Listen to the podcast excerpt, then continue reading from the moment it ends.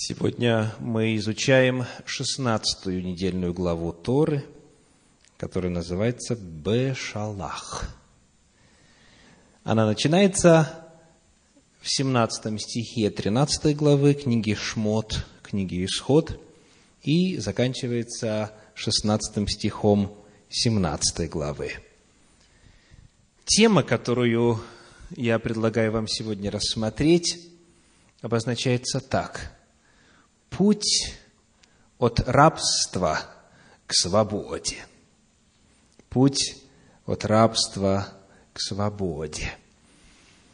Трижды в нашей недельной главе Торы народ Израиля выражает, мягко говоря, недовольство по поводу того, что их выводят на свободу. Трижды. И мы сегодня должны задать вопрос, а почему так? Ведь свобода – это хорошо, правда? Почему же на пути к свободе и жалобы, и ропот, и неверие, и даже бунт, путь от рабства к свободе – вот наша тема сегодня – Давайте вспомним, как все начиналось. Как начиналось освобождение Израиля из Египта. В книге Исход, 4 глава, стихи с 1 по 9. Исход, 4 глава, стихи с 1 по 9. Мы прочитаем с вами отрывочек из разговора Моше со Всевышним, где Моисей, знающий свой народ, которому Господь его ныне посылает, с миссией освобождения, препирается с владыкой миров и говорит, 4 глава, с 1 по 9 стихи.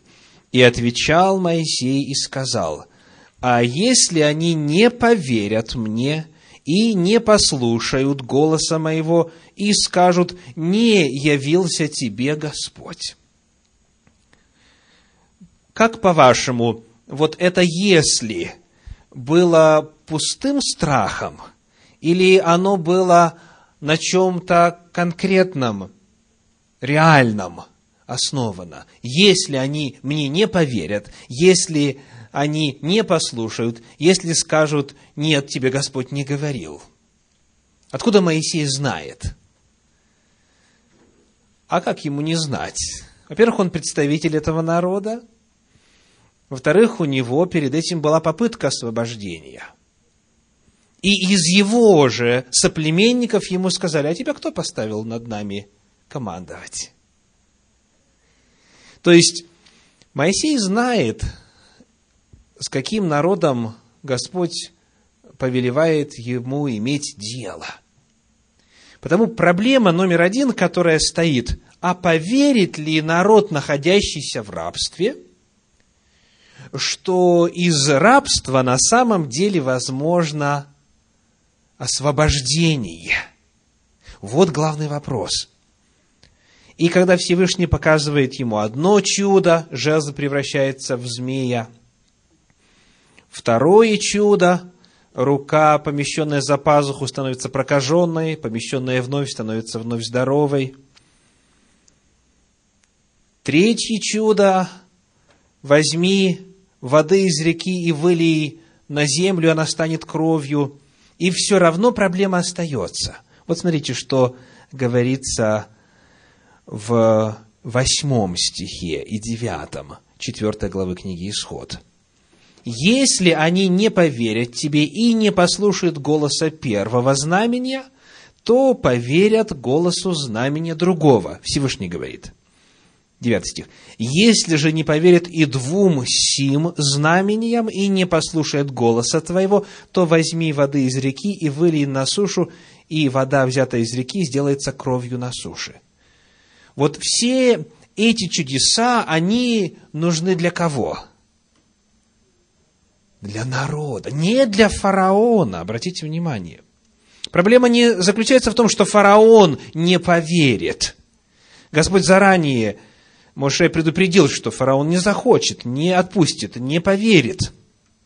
А проблема заключается в том, чтобы рабов заохотить, внушить им надежду, уверенность, желание выйти из рабства, что это освобождение на самом деле возможно. И вот что происходит. 4 глава стихи 20, с 29 по 31. Исход 4 глава стихи с 29 по 31. «И пошел Моисей с Аароном, и собрали они всех старейшин сынов Израилевых, и пересказал Аарон все слова, которые говорил Господь Моисею, и сделал Моисей знамения пред глазами народа. И вот результат, 31 стих. «И поверил народ, и услышали, что Господь посетил сынов Израилевых, и увидел страдания их, и преклонились они, и поклонились». Итак, для того, чтобы раба сделать свободным, нужно, во-первых, что? Нужно его убедить, что свобода возможна. Нужно убедить в том, что в действительности он может освободиться. И вот история продолжается дальше. В начале пятой главы, в первых пяти стихах написано следующее. То есть, когда народ поверил, когда они приняли Моисеева слово, дальше Моисей теперь идет к фараону. Читаем с первого стиха по пятый. После сего Моисей и Аарон пришли к фараону и сказали, «Так, говорит Господь Бог Израилев, отпусти народ мой, чтобы он совершил мне праздник в пустыне». Но фараон сказал, «Кто такой Господь, чтоб я послушался голоса его и отпустил Израиля? Я не знаю Господа, и Израиля не отпущу». Они сказали, «Бог евреев призвал нас, Отпусти нас в пустыню на три дня пути, принести жертву Господу, Бога нашему, чтобы Он не поразил нас язвою или мечом. И сказал им царь египетский, для чего вы, Моисей и Аарон, отвлекаете народ от дел его? Ступайте на свою работу. И сказал фараон, вот народ в земле сей многочислен, и вы отвлекаете его от работ его. Итак, не удается – получить согласие, и в результате фараон издает указ, чтобы, оставив прежнее урочное число кирпичей, не выдавать им больше соломы. И он говорит, идите сами ищите солому, где знаете, но по-прежнему ту же норму выдавайте ежедневно. И в результате, когда надзиратели представляют дело народа фараону, он им говорит следующее, 5 глава стихи с 15 по 21. 5 глава с 15 по 21. «И пришли надзиратели сынов Израилевых и возопили к фараону, говоря, «Для чего ты так поступаешь с рабами твоими? Соломы не дают рабам твоим, а кирпичи, говорят нам, делайте. И вот рабов твоих бьют, грех народу твоему». Но он сказал, праздны вы, праздны, поэтому и говорите, пойдем принесем жертву Господу. Пойдите же, работайте. Соломы не дадут вам, а положенное число кирпичей давайте. И увидели надзиратели сынов Израилевых беду свою в словах «Не убавляйте числа кирпичей, какое положено на каждый день, и когда они вышли от фараона, то встретились с Моисеем и Аароном, которые стояли, ожидая их. Вот здесь сделаю небольшую паузу. Когда начинается путь к освобождению, становится лучше или хуже? Хуже. Становится хуже. И им говорят Аарону и Моисею, 21 стих, да видит и судит вам Господь за то, что вы сделали нас ненавистными в глазах фараона и рабов его, и дали им меч в руки, чтобы убить нас. А далее, когда разговор продолжается, в шестой главе книги Исход, стихи с 5 по 9, И я услышал стенание сынов Израилевых о том, что египтяне держат их в рабстве, и вспомнил завет мой, говорит Всевышний, дальше шестой стих шестой главы. «Итак скажи сынам Израилевым, я Господь, и выведу вас из-под иго египтян, и избавлю вас от рабства их, и спасу вас мышцу простертую судами великими, и приму вас себе в народ, и буду вам Богом, и вы узнаете, что я Господь Бог вас, ваш, изведший вас из-под иго египетского, и введу вас в ту землю, о которой я, подняв руку мою, клялся дать ее Аврааму, Исааку и Иакову, и дам вам ее в наследие, я Господь». И вот девятый стих. Моисей пересказал это сынам Израилевым, но они не послушали Моисея по малодушию и тяжести работ. Первое, что мы узнали сегодня. Раб – даже и не помышляет о том, что он, оказывается, может оказаться свободным. Раба в этом нужно еще и убеждать, и доказывать, и знамениями подтверждать. Но когда он уже согласился и дал, так сказать, добро на свое освобождение, потому что помимо воли освобождать невозможно, Всевышний так не действует – то вот первые попытки к освобождению, они приходят, они приводят к еще большему ухудшению ситуации. Поэтому второй очень важный урок. Всякий, кто надеется обрести какую-либо свободу, должен знать, что на этом пути наступит момент, когда ему будет хуже, чем было до того. Тора раскрывает перед нами правду о том, что путь к свободе – это путь очень тернистый. Когда человек живет в рабстве, он уже и свыкся, и все знает, где вход и где выход. Он уже знает все параметры своей жизни, как нужно говорить, что нужно делать, как мыслить и так далее. И когда открывается перспектива освобождения, то прежний владыка никак тому не радуется. Потому важно помнить, что прежний владыка всегда будет стараться привести раба к разочарованию. И вот это произошло. То есть евреи здесь что? Разуверились. И говорят, еще Божий гнев призывают на Моисея и Аарона – вы сделали нас ненавистными в, глазами, в глазах египтян, вы дали им меч против нас. Сказано, народ не поверил по малодушию. А как можно было бы и по-другому поступить? Какую иную реакцию можно было ожидать? Моисей изначально знал, что ему не поверят. Чудеса помогли, знамения помогли. Но когда народ столкнулся с тем, что же значит на практике борьба за свободу, а, тогда весь энтузиазм снова исчез. Очень многие повторяют тот же самый путь. Я хочу освободиться от зависимости от никотина, к примеру, говорит человек. Во-первых, нужно поверить в то, что это возможно, правда? Человек говорит, да вы что, я 40 лет уже курю. 40 лет. Свобода невозможна. Приходилось такое слышать? Касается ли это никотина или любой другой зависимости, любой другой ситуации? Нет, ты не знаешь, насколько сложной является моя ситуация. Говорят они тому, кто говорит, освободись, зачем тебе жить в рабстве? То есть, скептицизм. Вот. И только-только его удастся преодолеть и какую-то, знаете, зарю надежды возжечь.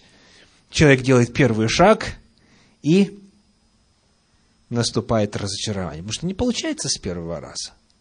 То есть, если бы все было так легко, захотел, сказал несколько слов или сделал пару действий, и ты свободен. Нет, так свобода не приходит.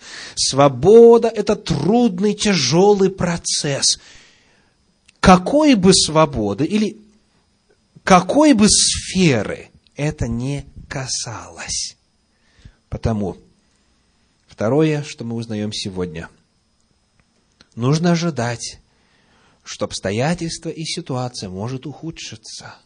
Причем мы помним, что когда речь идет об обретении свободы в духовной сфере, то за рабством стоит определенная личность, и за свободой стоит определенная личность. Сатана и Бог. И они друг против друга в борьбе. Потому это страшно гневит дьявола, когда он видит, что от него могут улизнуть из его рабства. Надо ожидать, что его рвение заметно усилится в отношении тех, кто делает шаги к свободе. Идемте дальше. Мы видим таким образом на этом этапе, что у народа снова нет веры, правда? И вот мы прослеживаем этот весь путь и задаем вопрос, где впервые видно, что вера у них начинает появляться, и в результате чего? Где вот на повествовании, на всем этом пути видно, что у них появляется вера. Значит, я слышу, когда знамения начинаются в Египте, да, когда казни египетские начинаются. В действительности, вот есть такой очень важный момент в этих десяти египетских казнях, который во многом объясняет, откуда вере могло бы взяться. Вот смотрите, восьмая глава книги Исход, стихи с 20 по 23. Исход 8 глава, стихи с 20 по 23. «И сказал Господь Моисею, Завтра встань рано и весь пред лице фараона. Вот он пойдет к воде, и ты скажи ему, так говорит Господь, отпусти народ мой, чтобы он совершил мне служение. А если не отпустишь народа моего, то вот я пошлю на тебя и на рабов твоих, и на народ твой, и в домы твои песьих мух, и наполнятся домы египтян песьями мухами, и сама земля, на которой они живут» и отделю в тот день землю Гесем, на которой пребывает народ мой, и там не будет песьих мух, дабы ты знал, что я Господь среди земли. Я сделаю разделение между народом моим и между народом твоим. Завтра будет сие знамение. Вот начиная с седьмой египетской казни, прошу прощения, последние семь египетских казней, начиная с четвертой египетской казни, происходит что? Разделение. То есть, представляете, на всем Египте, на всех людях беда, а в земле Гошен, в земле Гесем ее нет. Вот здесь народ мог увидеть воочию, что на самом деле то, что Моисей и Аарон говорили им, это верно – это на самом деле так, потому что по-другому никак невозможно было объяснить, почему египтяне страдают, а евреи нет. Или почему те из египтян, которые внимают голосу Всевышнего, не страдают, а те, которые не внимают, страдают. То есть совершенно определенно и вновь чем? Знамениями, конкретным опытом. Бог показывает различие, и вот благодаря этому – вера потенциально может снова возрастать. И мы видим ее демонстрацию, демонстрацию веры среди народа Божья только лишь в 12 главе. Только лишь в 12 главе перед 10 казнью. 12 глава, стихи с 21 по 28. Исход 12 глава, стихи с 21 по 28. «И созвал Моисей всех старейшин Израилевых и сказал им, «Выберите и возьмите себе агнцев по семействам вашим, и закалите Пасху, и возьмите пучок из сопа, и обмочите в кровь, которая в сосуде, и помажьте перекладину и оба косяка дверей кровью, которая в сосуде. А вы никто не выходите за двери дома своего до утра. И пойдет Господь поражать Египет, и увидит кровь на перекладине и на обоих косяках, и пройдет Господь мимо дверей, и не попустит губителю войти в домы ваши для поражения. И вот конец 27 стиха. «И преклонился народ, и поклонился. И пошли сыны Израилевы, и сделали, как поверил Господь Моисею и Аарону, так и сделали». Смотрите, что видно из повествования Торы – Моисей вначале приходит, делает знамения, и что было в результате? Помните, какие слова? 31 стих 4 главы, исход 4.31. «И преклонились они и поклонились». Вот когда увидели знамение, так? Потом э, Моисей и Аарон предстают при лице фараона, жизнь резко ухудшается у Израиля, они призывают Божью кару на Моисея и Аарона и демонстрируют свое неверие. И после этого между Моисеем и Аароном и народом никакой коммуникации, никакого разговора, никаких отношений, никакого общения нет. То есть описывается только, как вот Моисей и Аарон ходят к фараону. Ходят, ходят, ходят, ходят, ходят, с ним разговаривают. И вот впервые Моисей начинает с Аароном обращаться теперь уже к народу вновь, только вот тогда, когда должна приблизиться десятая казнь, гибель всех первенцев.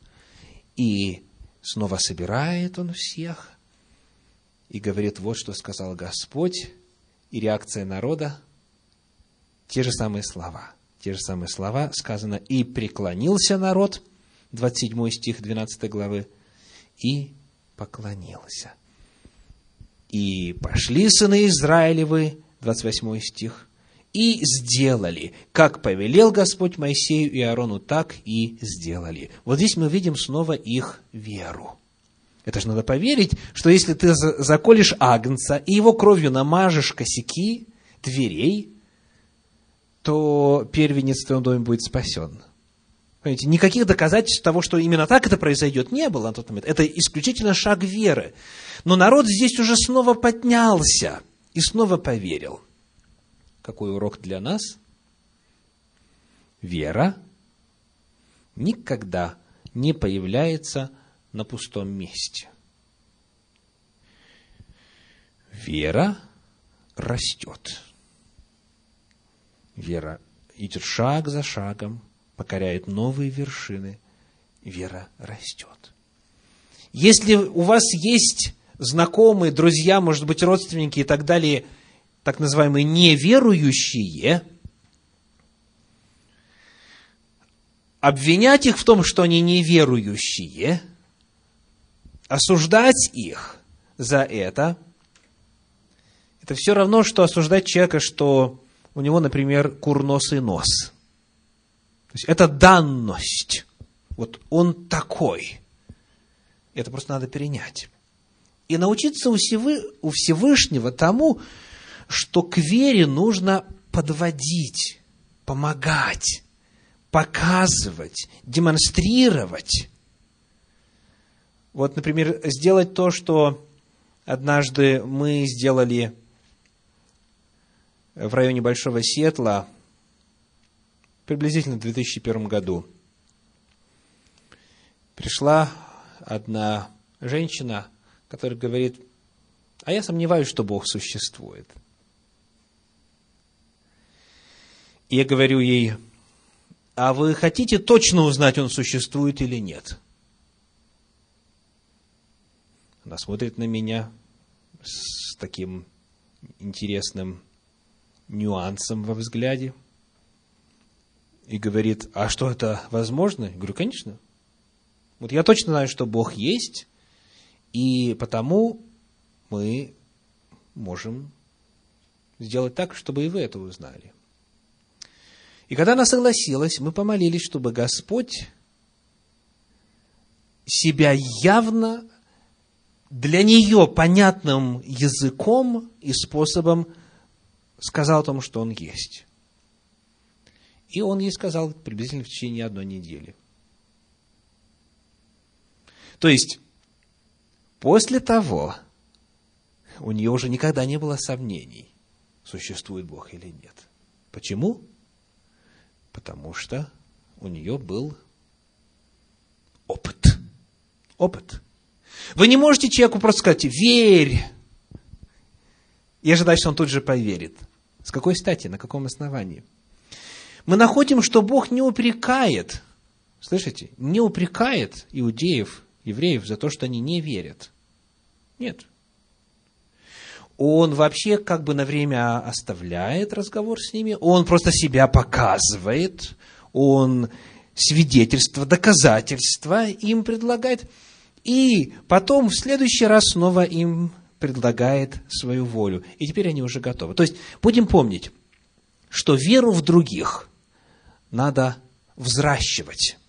Если она у нас есть, нужно помогать медленно, постепенно тем, у кого ее еще нет. Итак, вера растет.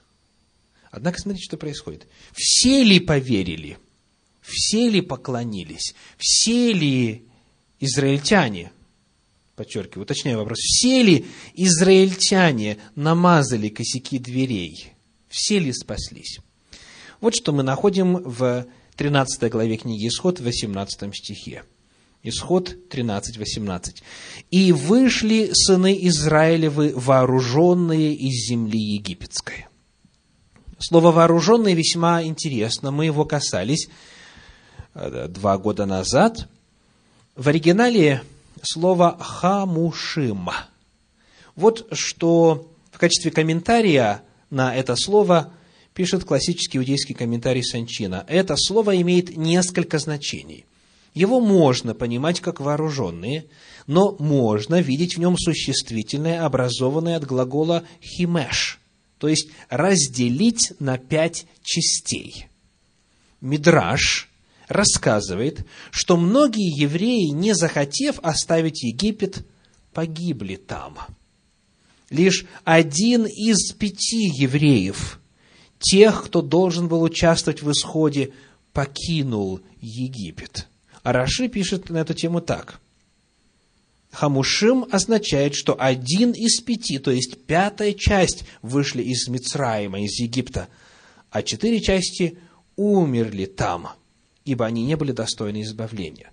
В действительности, если вы открываете Септуагинту, греческий перевод Торы, там точно то же самое. Пятая часть вышла из Египта. То есть, мы видим, что Бог достаточное число знамений дал народу, чтобы они поверили, правда?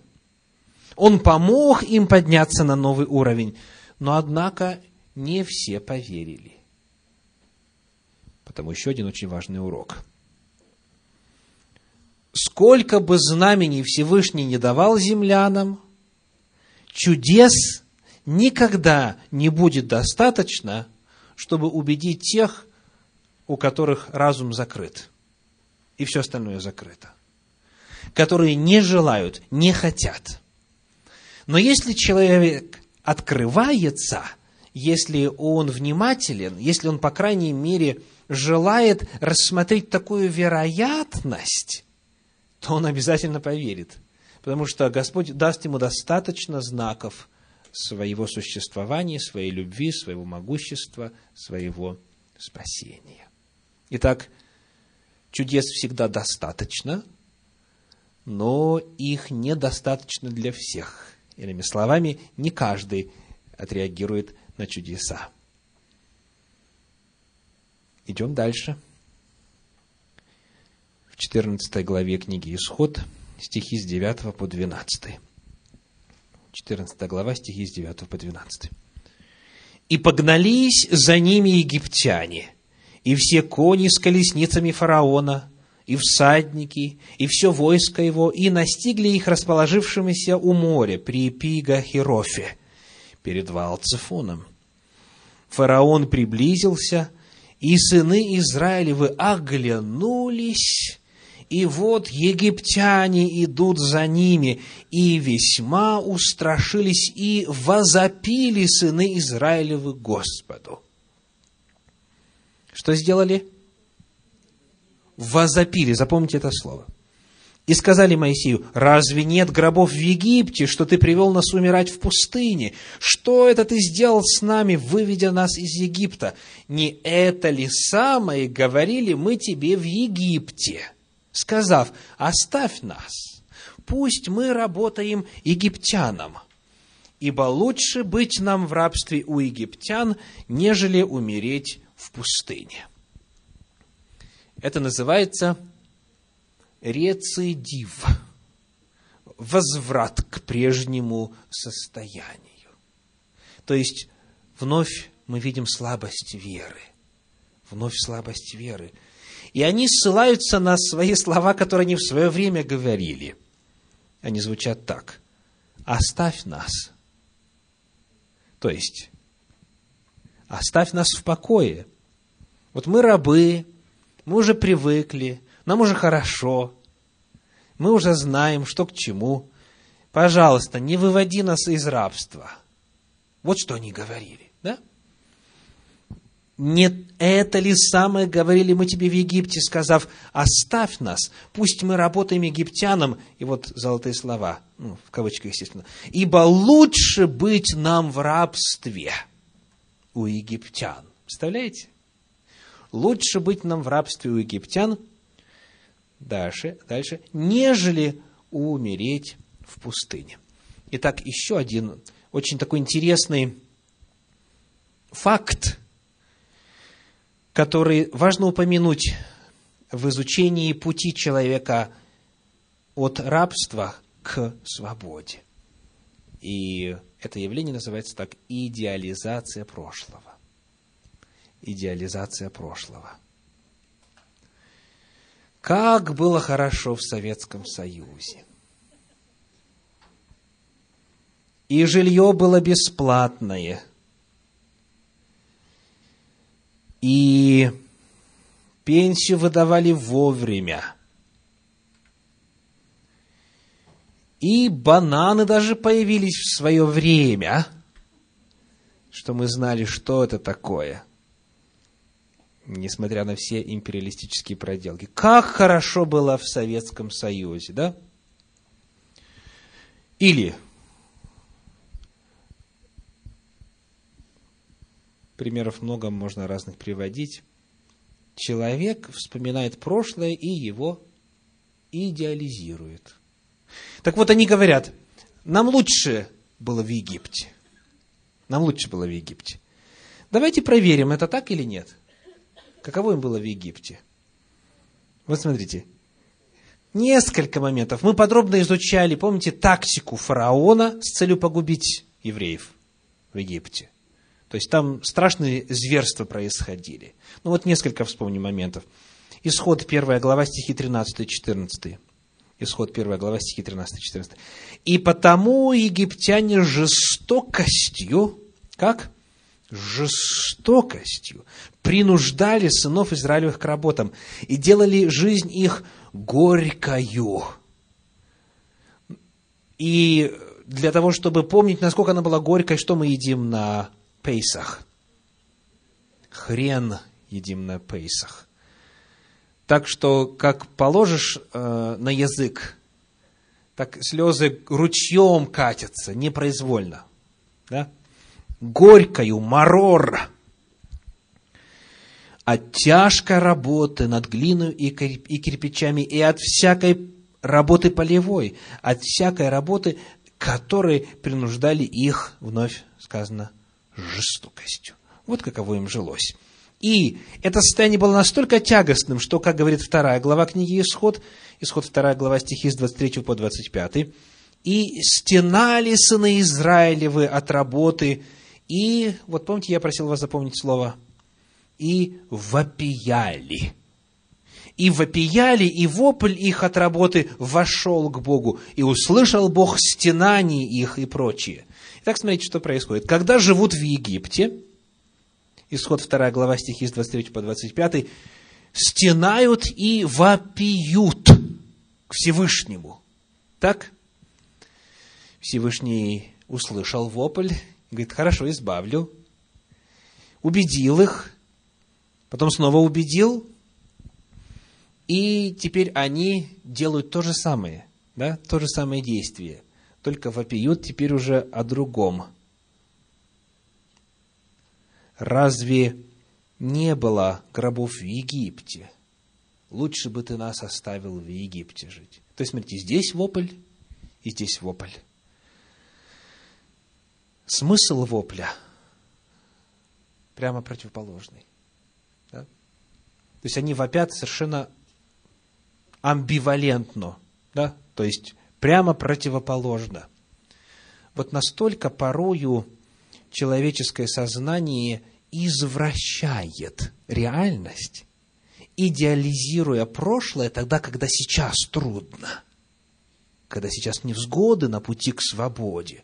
Кажется, что, ох, как нам было хорошо там, где-нибудь, где мы были раньше, да? Итак, еще вот такая особенность, которую мы отмечаем сегодня, идеализация прошлого во свете нынешних трудностей. Это есть, по сути, самообман. Это есть самообман. Еще один пример в нашей недельной главе Торы. Исход 16 глава 1 3 стиха. Исход 16 глава 1 3 стиха. «И двинулись из Елима, и пришло все общество сынов Израилевых в пустыню Син, что между Елимом и между Синаем в пятнадцатый день второго месяца по выходе их из земли египетской. И возроптало все общество сынов Израилевых на Моисея и Аарону в пустыне, и сказали им сыны Израилевы, «О, если бы мы умерли от руки Господней в земле египетской, когда мы сидели у котлов с мясом, когда мы ели хлеб досыта, ибо вывели вы нас в эту пустыню, чтобы все собрание это уморить голодом». Давайте внимательно послушаем, чего желает народ. «О, если бы мы умерли от руки Господней в земле египетской!» Что означает умереть от руки Господней? На что это ссылка? На? На казни египетские, правда? На казни египетские. То есть они говорят, о, если бы на Господь тогда в то время, когда сделал разделение, начиная с четвертой казни, между нами и неверующими, и египтянами, вот если бы тогда он этого разделения не сделал, вот как было бы хорошо. Представляете? Вот, это называется самонавлеченное проклятие. И не мудрено, что то поколение, оно все погибло в пустыне.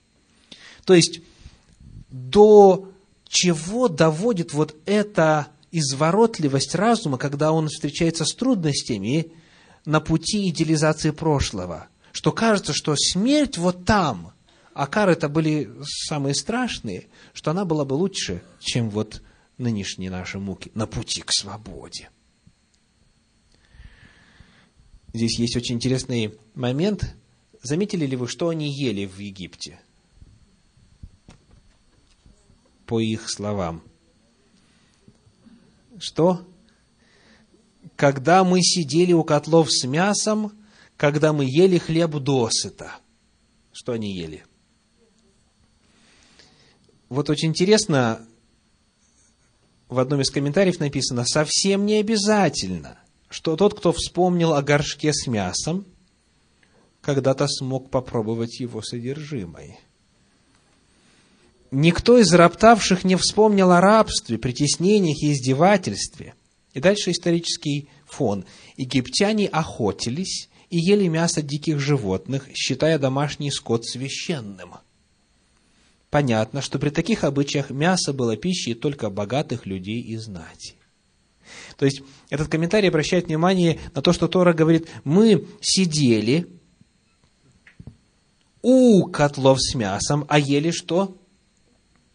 Ели хлеб. Я еще раз прочитаю.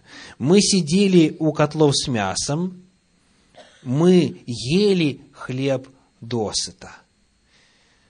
Трудно вообразить, что рабов хорошо кормили. Кормили так, как знать египетскую. А исходя из того, что мы знаем об истории того периода, мясом питалась знать. То есть, а человек, помня, что он где-то видел вот этот вот горшок с мясом, ему чудится, что он был знатью в Египте. Итак, еще один пример того, как сознание идеализирует прошлое, и они просят себе смерти. Смотрим теперь на 17 главу 17 глава, первые четыре стиха. «И двинулось все общество сынов Израилевых из пустыни Син в путь свой по повелению Господню, и расположилось станом в Рефидиме, и не было воды пить народу. И укорял народ Моисея, и говорили, дайте нам воды пить. И сказал им Моисей, что вы укоряете меня, что искушаете Господа? И жаждал там народ воды, и роптал народ на Моисея, говоря, «Зачем ты вывел нас из Египта? Уморить жаждою нас и детей наших, и стада наши?» Моисей возопил Господу и сказал, что мне делать с народом сим? Еще немного, и побьют меня камнями. Итак, очередная трудность на пути к свободе, очередной барьер, и снова назад в Египет. Мысль возвращается. Тот же самый ход. Зачем ты вывел нас из Египта? Итак, вот в рамках этой недельной главы Торы, которая трижды поднимает вопрос жалоб на факт освобождения, мы вспомнили, как начался вот этот путь к свободе. И по ходу делали очень важные для себя выводы, учились на этой истории. Путь к свободе – это тяжелый путь. И главная проблема здесь заключается не в том, что Всевышний не может устранить все проблемы на этом пути, ведь Он их устранял. Они пили где-то из чего-то на протяжении сорока лет, и чем-то питались. И, как мы узнаем дальше, ноги не опухали во время дороги, одежда не ветшала, обувь не изнашивалась. Господь много чудес творил – но беда заключалась в том, что рабский менталитет только очень медленно, только очень постепенно мог подниматься к свободе. Главная проблема освобождения – это вызволение из рабства менталитета, мировоззрения рабов. Труднее всего поменять рабский менталитет на менталитет свободного человека. Вот где самая большая беда. Вот где самый большой труд. Можно раба освободить в долю секунды, но он останется рабом.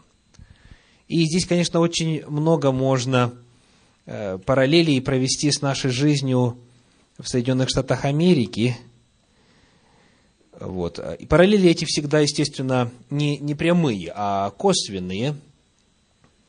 Хотя для некоторых Египет вполне конкретно ассоциируется с, с определенной страной из э, четырех букв. Но а, вот в качестве иллюстрации хотя бы маленький такой момент. Для многих жизнь в Америке – это на самом деле очень трудный дар. Очень трудный дар.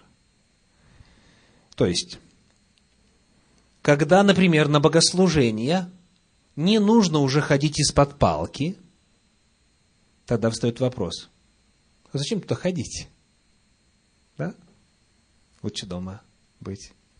Или, когда дети знают, что если вдруг какая-нибудь попытка со стороны родителей будет физически наказать, вот как э, предлагает книга притчи, использовать розгу, тут же можно набрать известный номер и оказаться уже в совершенно другой семье дальше, да, до совершеннолетия. Когда дети знают, что родители можно шантажировать этим, когда они знают, что они не получат ремня – как полагалось бы раньше, в рабстве, то появляется вопрос, а с какой стати слушать своих родителей, да? Зачем?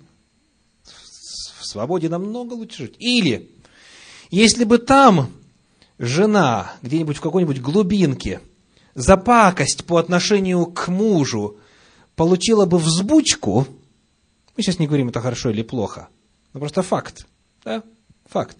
На Руси вообще считалось, что если муж перестал жену бить, то значит изменяет, да, потому что у него э, чувство вины тайное, да. А если еще подарки делать, то беда вообще. Так вот, здесь она уже знает, что какую бы пакость по отношению к мужу не сделала, он ее не тронет, потому что боится сесть в тюрьму. То есть у нее теперь тут свобода, ее права защищены, и потому можно делать что? А все что угодно. Можно вызвать полицию, налгать, можно головой удариться об угол и сказать, что муж избил, и так далее, и так далее. Страшно, что происходит с бывшими рабами, оказавшимися в Соединенных Штатах Америки. Вот то, что я рассказываю, это все, это все реальные случаи жизни семей вокруг нас. То есть, свобода свобода, вот уважение прав человека и так далее, вот такое нерабское отношение, это на самом деле очень трудный дар. Не все его могут вместить. Почему? Потому что переехав, невозможно на границе сменить менталитет. Он меняется только медленно, постепенно. И хорошо, если меняется в лучшую сторону. Есть у известного русского писателя Федора Михайловича Достоевского в произведении «Братья Карамазовы» глава «Великий инквизитор». И вот там очень глубоко и основательно поднимается вопрос соотношения рабства и свободы. Я прочитаю вам несколько абзацев. «Реши же сам, кто был прав», это говорит великий инквизитор Иисусу Христу – ты или тот, который тогда вопрошал тебя? Имеется в виду тогда, во время искушения в пустыне, когда сатана искушал Иисуса, великий инквизитор говорит, ты был прав или тот, который вопрошал тебя? Вспомни первый вопрос, хоть и не буквально, но смысл его тот. Ты хочешь идти в мир и идешь с голыми руками, с каким-то обетом свободы, которого они в простоте своей и в прирожденном бесчинстве своем не могут и осмыслить, которого боятся они и страшатся, ибо ничего и никогда не было для человека и для человечества общества невыносимее свободы. А видишь ли сии камни в этой ногой раскаленной пустыне? Обрати их в хлебы, и за тобой побежит человечество, как стадо, благодарное и послушное хотя и вечно трепещущие, что ты отымешь руку свою, и прекратятся им хлебы твои. Но ты не захотел лишить человека свободы и отверг предложение. Ибо какая же свобода рассудил ты, если послуше, послушание куплено хлебами? Ты возразил, что человек жив не единым хлебом, но знаешь ли, что во имя этого самого хлеба земного – и восстанет на тебя дух земли, и сразится с тобою, и победит тебя, и все пойдут за ним, восклицая, кто подобен зверю сему. Знаешь ли ты, что пройдут века, и человечество провозгласит устами своей премудрости и науки, что преступления нет, а стало быть, нет и греха, а есть лишь только голодные. Накорми Тогда и спрашивай с них добродетели, вот что напишут на знамени, которые воздвигнут против тебя и которым разрушится храм твой. На месте храма твоего воздвигнется новое здание, воздвигнется вновь страшная Вавилонская башня. И хотя и это не достроится, как и прежняя, но все же ты мог бы избежать этой новой башни и на тысячу лет сократить страдания людей, ибо к нам же теперь придут они, промучившись тысячу лет со своей башней. К нам же имеется в виду к инквизиторам, то есть в данном случае рассматривается высшее руководство христианской церкви Средневековья. Они отыщут нас тогда опять, найдут нас и возопьют к нам, накормите нас, ибо те, которые обещали нам огонь с небес, его не дали. И тогда уже мы и достроим их башню, ибо достроит тот, кто накормит, а накормим лишь мы. О, никогда, никогда без нас они не накормят себя. Никакая наука не даст им хлеба, пока они будут оставаться свободными. Но кончится тем, что они принесут свою свободу к ногам нашим и скажут нам, лучше поработите нас, но накормите нас. Поймут, наконец, сами, что свобода и хлеб земной вдовы для каждого вместе немыслимы ибо никогда, никогда не сумеют они разделиться между собою. Убедятся тоже, что не могут быть никогда и свободными, потому что малосильны, порочны, ничтожны и бутовщики. Ты обещал им хлеб небесный, но, повторяю опять, может ли он сравниться в глазах слабого, вечно порочного и вечно неблагородного людского племени земным? А если за тобой во имя хлеба небесного пойдут тысячи и десятки тысяч, то что останется с миллионами и с десятками тысяч миллионов существ, которые не в силах будут пренебречь хлебом земным для или ради небесного. Вот извечная дилемма. Быть в рабстве, но сытым, или быть свободным, но на пути к свободе, учась свободе, терпеть лишения. Вот дилемма, которая рассматривается в нашей недельной главе Торы. Итак, некоторые уроки, которые мы сегодня с вами успели заметить. Для обретения свободы нужна вера. Нужно, во-первых, поверить, что свобода возможна. Многие в это не верят, многие разуверились. Урок номер два, среди прочих. Свобода достается как тяжелым трудом. Свобода достается нелегко. Важно помнить, что существует ошибка идеализации прошлого, когда сейчас трудно. Это ошибка. Сознание искажает что было на самом деле в прошлом. Еще один урок. Изменение менталитета происходит как? Постепенно, медленно. А рост веры точно так же медленно, медленно, постепенно. Ну что ж, вопрос вам, рабство или свобода? Что вам ближе? Чего бы это ни касалось, чего бы это ни касалось, Бог хочет нас сделать свободными. Но мы должны знать, что путь этот будет нелегким. И Он дает силу, Он даст чудеса, знамения, Он все приготовил. Но важно, вот находясь в ожидании этих чудес и знамений, не потерять себя, веру в Бога, не потерять надежду на свободу. Аминь.